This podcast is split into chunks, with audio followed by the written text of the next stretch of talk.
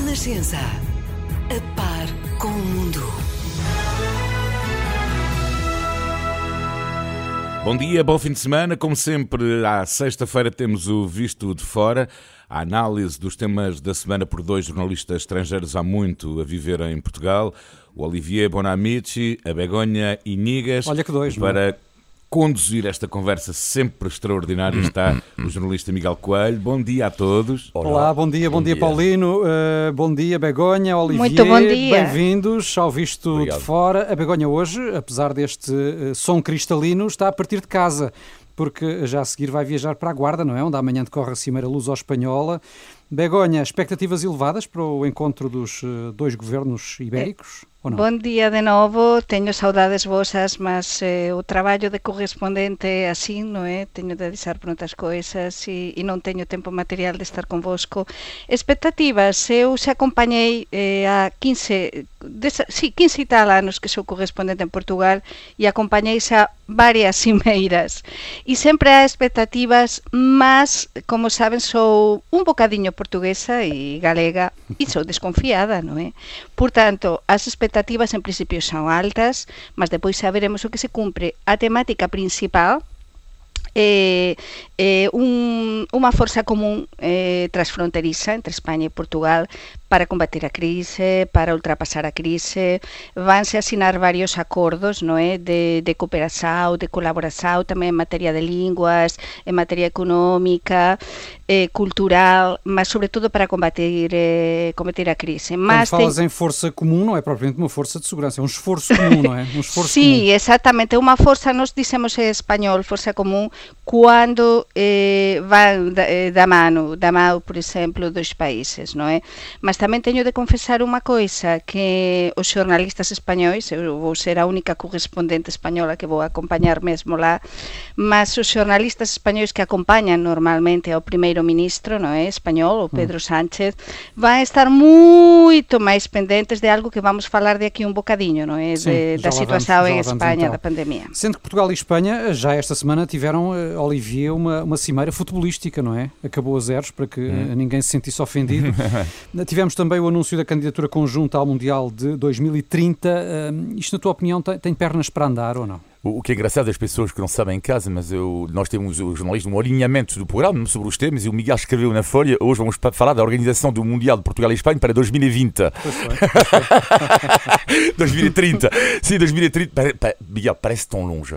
Parece tão longe por duas razões. Primeiro, porque de facto eh, fica longe no tempo, não é? E segundo Mas ponto, passa depressa. E segundo ponto, eh, tendo em conta o contexto atual do coronavírus, Sim. parece do tipo que temos outras coisas para pensar do que uma organização do Mundial em 2030, não é?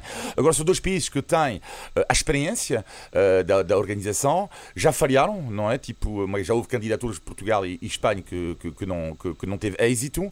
Agora, claro que do ponto de vista da, da economia, eh, sabemos o que, que isto representa do ponto de vista do PIB, é sempre muito importante e imagino que vamos pagar o preço desta crise durante vários anos e esperemos que até, até lá as coisas se, se resolvam e por isso seria uma ótima notícia tanto para Portugal como para a Espanha.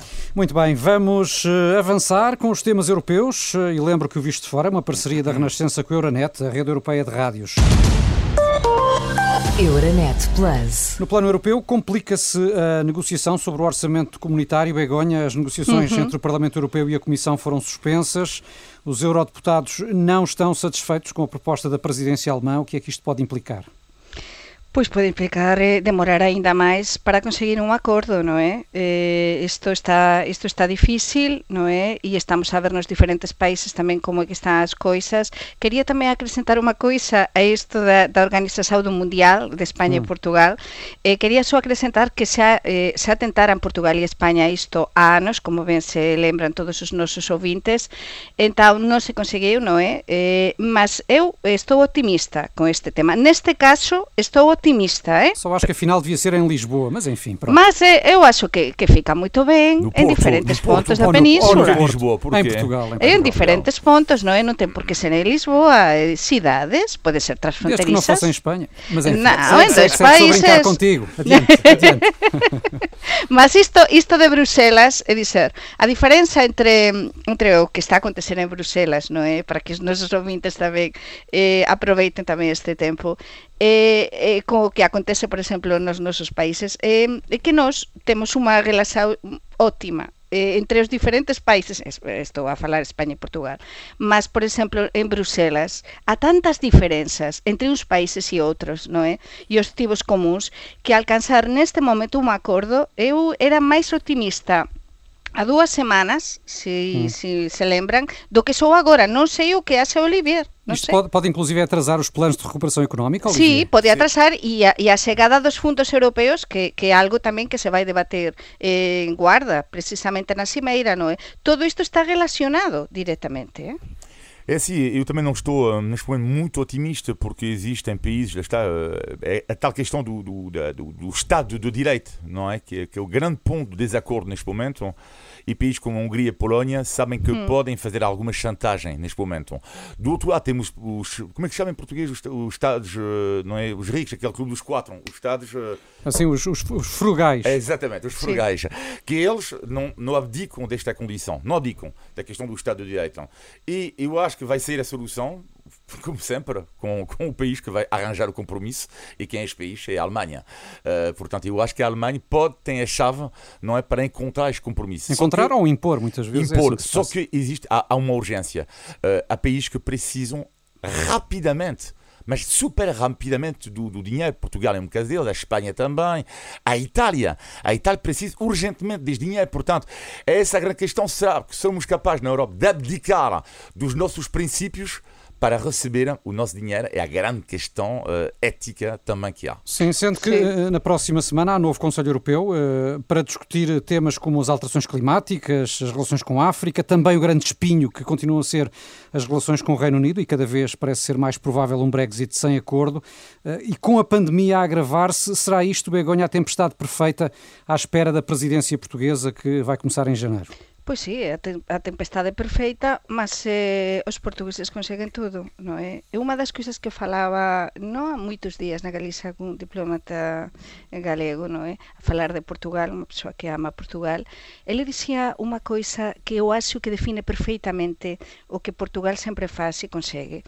É dizer, ele dicía que eu non sei como é que os portugueses conseguen, mas está todo, todo mesmo mal, parece que está mal, está sin organizar, eh, temos tempestade ou temos o que for, e depois eles conseguen, non é? Entón, eu lembrome da presidencia portuguesa en 2007, é verdade que eran outras circunstancias, eh, circunstancias ben diferentes, mas eh, saiu moito ben. Por que non vai sair ben agora? Mas é verdade que neste Consello da próxima semana, Consello Europeo, eh, temos varios temas importantes eh, encima da, ou por cima da mesa, mas sin dúbida temos este tema do, do orçamento, temos este tema do, dos fundos comunitarios, que é un tema que eu acho que o que máis interesa, somos egoístas eh, para nós, nos propios, o que máis o que máis interesa a cada un dos países e e, e infelizmente os outros temas, penso eu, ficarán para o segundo nos, plano. Sim, para o segundo plano. Numa altura, numa altura em que de facto a pandemia continua a evoluir de forma preocupante, com os números a subir por toda a Europa, incluindo em países como a República Checa, que foi um exemplo de, de boa gestão da Covid-19 na primeira vaga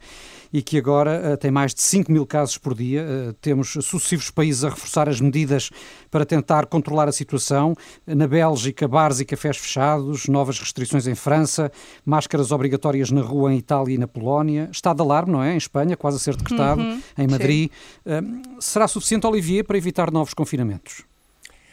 A nível nacional? Uh, isto é a grande questão. Uh, eu também já fui mais otimista, pensando que o governo francês, português, uh, espanhol prometeram que não ia haver um novo confinamento como nós tivemos em março. Hoje em dia eu tenho cada vez mais, tenho mais dúvidas, porque a situação está, está a piorar. tenho mais dúvidas. A grande questão aqui tem a ver com a capacidade, não é, nos hospitais. Uh, e, e, é isso, vai ser a chave novamente, não é? Porque é bem bonito dizer, e de facto, não podemos fechar o país, a economia é importante, mas a partir do momento, se voltarmos numa situação dramática. Se o número de mortes uh, começar a aumentar muito. Sim, e a questão dos hospitais, uh, e isto é muito preocupante. Agora. Em relação à, situação em França, que, que, que, não é nada boa, nada boa, ontem vi a conferência de imprensa do Ministro da Saúde, que é super interessante, é que ao lado dele estava o Ministro da Economia. E definitivamente uh, a França para mim é um país mais socialista que há na Europa. Eu já sabia que o Macron era de esquerda, quer dizer, Macron arma-se às vezes em centro-direito, mas não. A França é o país mais socialista da Europa e vou mais longe do que isso. A França neste momento é o país mais protetor da Europa. Protetora. Ou seja, uh, é uma carta, mas é super interessante perceberem isto, que é Uh, a França aposta numa coisa que é muito, que é a questão do layoff. O Estado gasta uma fortuna, 2 milhões de empresas que estão a ser ajudadas. O Estado, tu ganhas em França 5 mil euros no privado, o Estado neste momento dá-te 5 mil euros. Não é? é preciso ver isto. Não é? Hum. 5 mil euros. Ou seja, o desemprego não está a subir muito em França. Não está.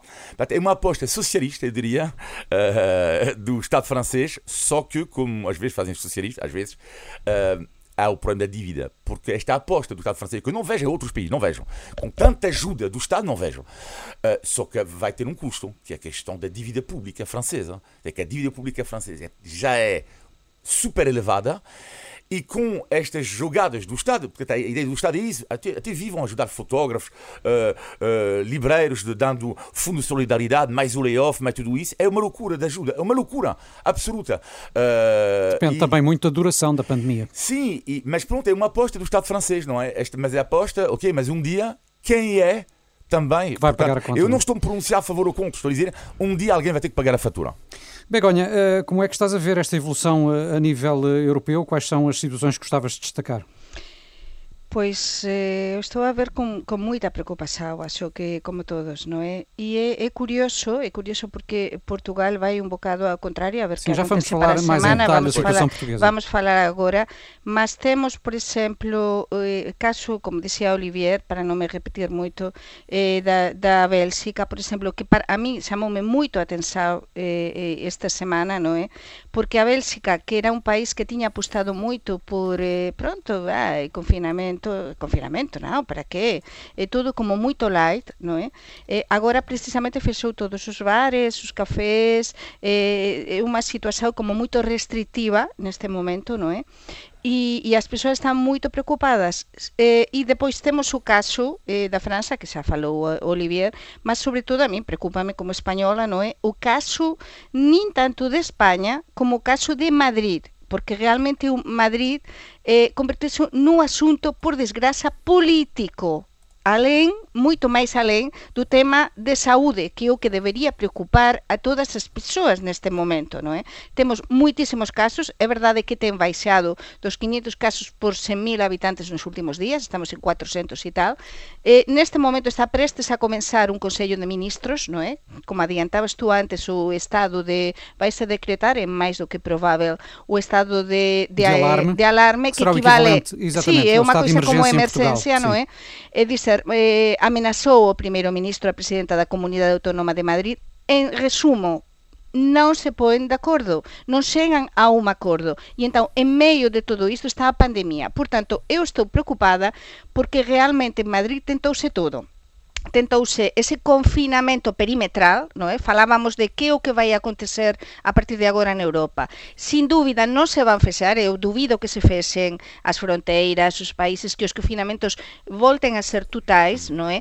Porque senón a economía se para, então morremos todos, non é? Então agora estánse a testar varias fórmulas que depois eh, copian os diferentes países. Mas o problema da España, sobre todo de Madrid, a capital de España, é que há un un pulso político entre unha luta entre o primeiro ministro español e a presidenta da Comunidade de Madrid Sim, já explicamos e, a, e a situación continua preocupante a pandemia continua a avançar ainda que non E ainda estamos em outubro Olivier. E estamos em outubro, não é? Uh, que, é um que, problema muito grande o, o que é interessante no caso espanhol que eu acho que é um caso que vai acontecer em toda a Europa que é, mas a Espanha, neste momento, são os reis disso, que é uh, o, a chamada do, do, dos tribunais. Ou seja, em Espanha, eh, vimos o que aconteceu em Espanha com a justiça espanhola, etc, etc. E, eu acho que isto vai acontecer cada vez mais. Porque, por exemplo, há uma região, uma região de, por acaso, em França, que eu conheço bem, que é a Bretanha, onde as salas de desporto uh, fecharam por causa do corona, e algumas salas de desporto estão a recorrer neste momento aos tribunais, dizendo isto não é legal. Vocês não podem nos proibir. E isto eu acho que vai acontecer cada vez mais, porque uh, mesmo que a Espanha seja um bocado talvez mais político, mas no entanto uh, é verdade que há pessoas que não podem ou circular, ou pessoas que, ou restaurantes que podem fechar, ou bares, vamos a outros países, e que vão recorrer aos tribunais para dizer isto. Ou seja, vamos ver uma sociedade cada vez mais na Europa, uh, porque somos, vivemos em grandes democracias, nós temos o direito de nos queixar, não é? Sim. E, e, e os tribunais vão ter casos para resolver, Sim. vai ser uma loucura absoluta. Vamos ver, são E 10 e depois 38 temos- Begonha, vamos avançar. sí, só unha coisiña. E depois temos aquí eh, a transmisión comunitaria, non é? Que iso é un problema moito grave e cando há transmisión comunitaria na, na pandemia, non é? Eso significa que prácticamente imposible curtar se non for con un confinamento quasi total. Mas claro, temos de continuar. Por iso, eh, o problema é tan grande, tan grande, no? E, as, e como temos gaño tantos direitos, e é normal, vivemos en democracia, entón, como explicaba Olivier, vamos ter, por un lado, a justiza, eh, revoltas, o tema político Sim, e, sobre todo, a saúde. a primeira vez, enfim, fomos ao engano, agora a segunda vez vai ser mais difícil. Exatamente. Recordo só que exatamente. este programa, visto de fora, é uma parceria da Renascença com a Euronet, rede europeia de rádio. Euronet Plus. Portugal, como eh, há pouco indiciava a Begonha, ao contrário de outros países europeus, eh, e apesar de os casos estarem também a aumentar por cá, eh, não tem registado propriamente um reforço de restrições. Pelo contrário, até assistimos agora ao regresso de alguns adeptos ao futebol, por exemplo. Como é que vês este facto, Olivier? É é assim, Portugal escolheu uma via, isto é interessante, escolheu uma via completamente diferente eh, da via espanhola e da via francesa, por exemplo. Ou seja, em Portugal, as medidas pesadas foram anunciadas super rapidamente após o confinamento. eh, ou após o, o confinamento. Ou seja, na altura do desconfinamento. Eh, ou seja, por exemplo, eh, medidas da, da máscara nos supermercados e tudo isso, em comparação com a França, não existia em França. A França, neste momento, portanto, a França começou atrasada nas medidas, não, e neste momento está, está Já ultrapassou. já ultrapassou, que é, que é curioso, não é? E em Portugal é evidente que agora vai haver no- novas medidas. A grande questão é que medidas? Olhando para o que tem feito a Europa, não é?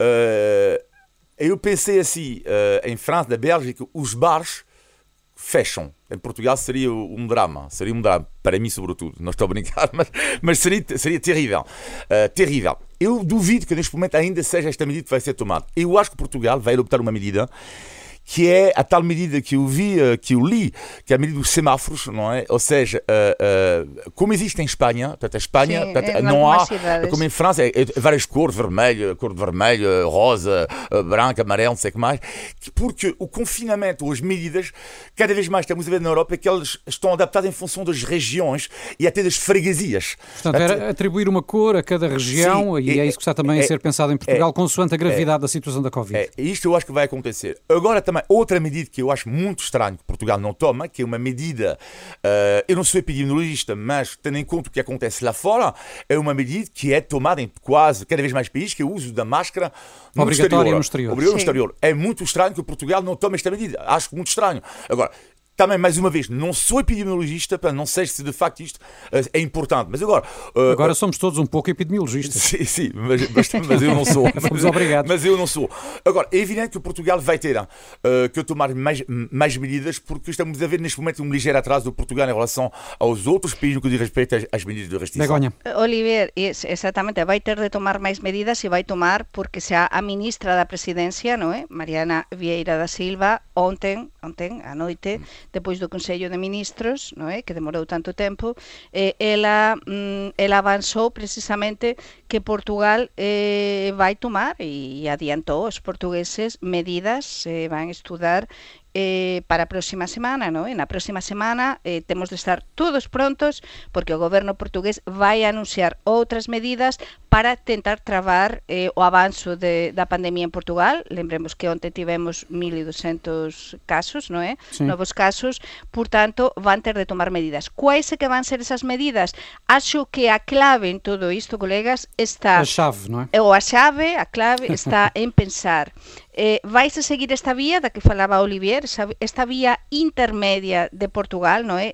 Non ser demasiado restrictivo, a diferenza, por exemplo, de outros países como foran a Italia ou a España ou a França neste momento moito máis restrictivos ou vai avanzar por outra vía máis restrictiva, é dizer, vai continuar Portugal na mesma non, eu acho que vai ter eh, o primeiro ministro, sin dúbida será ele eh, van ter de anunciar outras medidas Até un bocado... porque a pressão sobre o Serviço Nacional de Saúde está a crescer. Exatamente, há hospitais porque com falta de camas, há etc. outra, há, exatamente, há outro tema que eu ia avanzar agora que, que eu acompañei con atención o que dixo o primeiro ministro Antonio Costa recoñeceu Antonio Costa que eh, precisamente esas dificultades é a primeira vez que o Antonio Costa recoñecer que o Sistema Nacional de Saúde começa a ter dificuldades.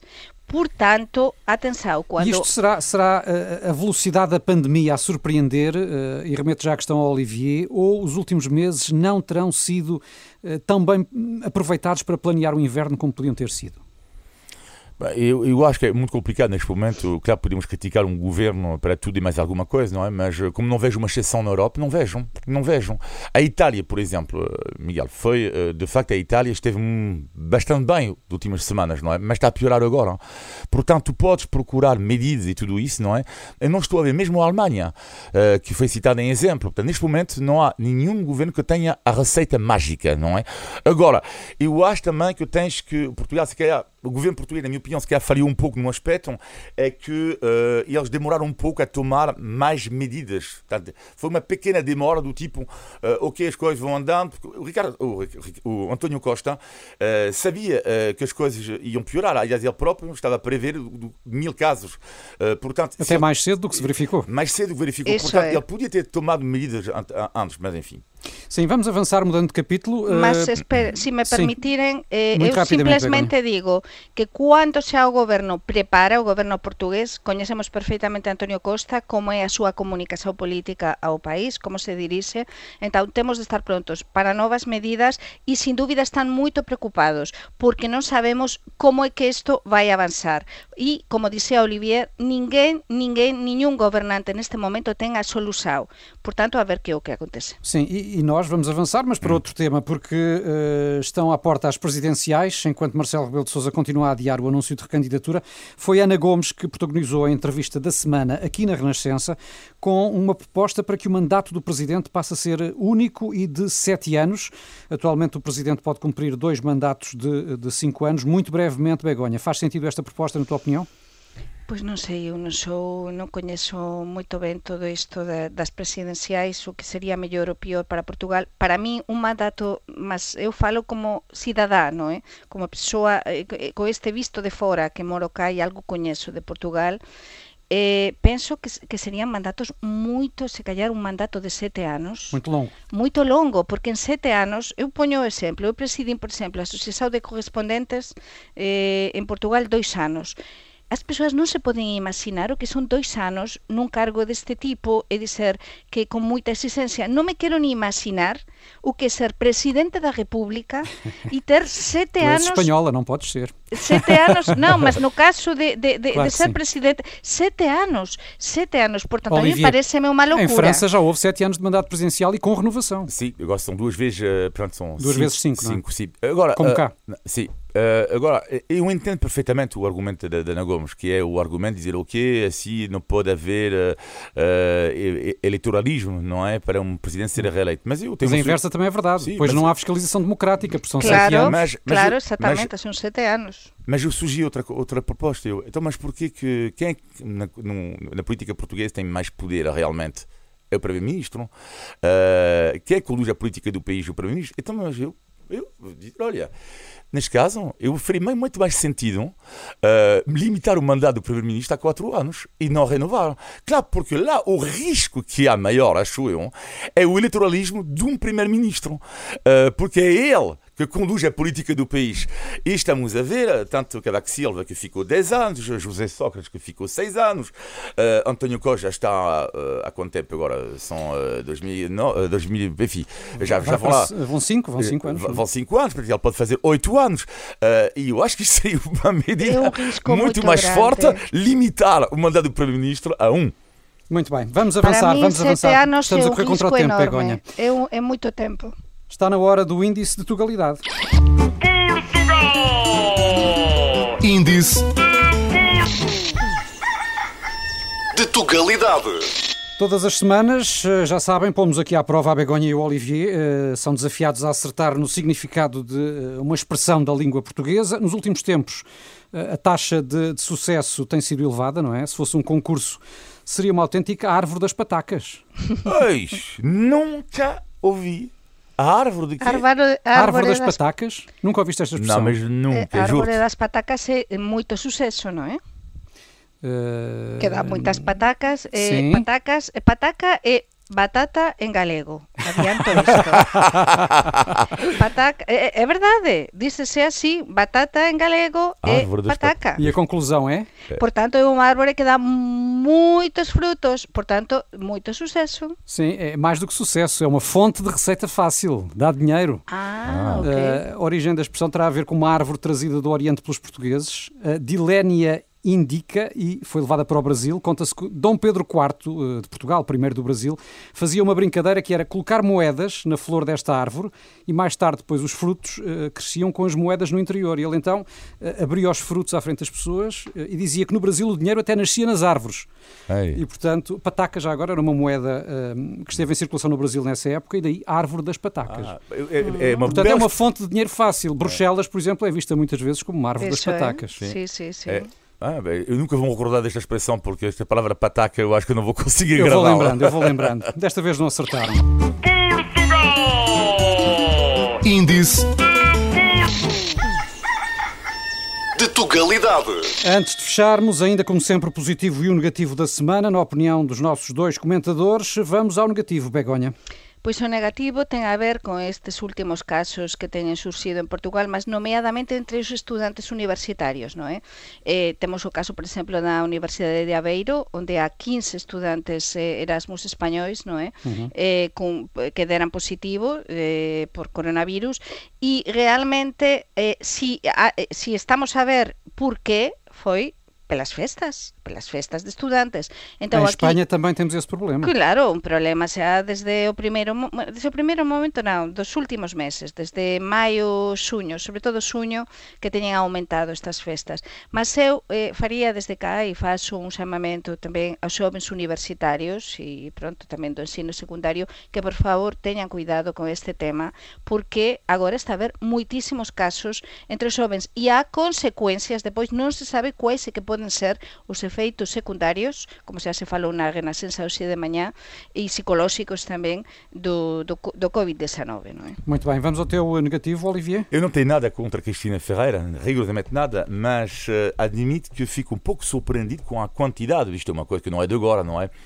Mas que a quantidade louca de notícias sobre a Cristina Ferreira.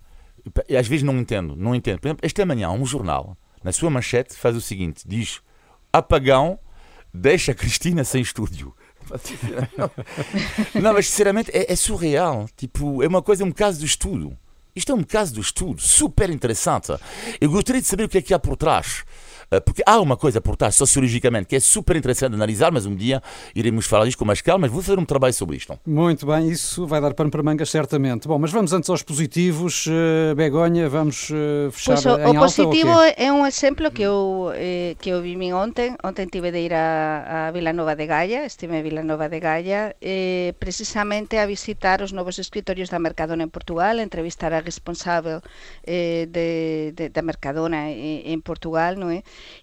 E, e a ver tamén algunha das loxas novas. E é máis un exemplo eh, de traballo, é un exemplo dunha empresa que funciona ben e tive o gosto tamén de coñecer eh, a loxa de Hermesinde, eh, cumprimento desde cá as persoas de Hermesinde que nos están a ouvir, que há moitas persoas, con certeza, e unha loxa é un exemplo como se poden revitalizar, por exemplo, antigas fábricas, é o caso dunha antiga fábrica de tecidos, non é? E tamén envolver a toda a comunidade. E soube, por exemplo, que a Mercadona está a axudar a moitísimas persoas tamén, eh, con, por exemplo, como o Banco Alimentar, precisamente agora que acaba de gañar eh, o Premio Nobel da Paz, non é? O Programa o, Alimentar o programa alimentar eh, de, de, das, Nacio, das Nações Unidas contra a fome é moito importante que empresas, cualquier empresa, non é, teña esa vontade de axudar e de doar alimentos precisamente os que máis eh, precisa. Fica o exemplo sublinhado pela Begonha e o teu positivo, Olivier?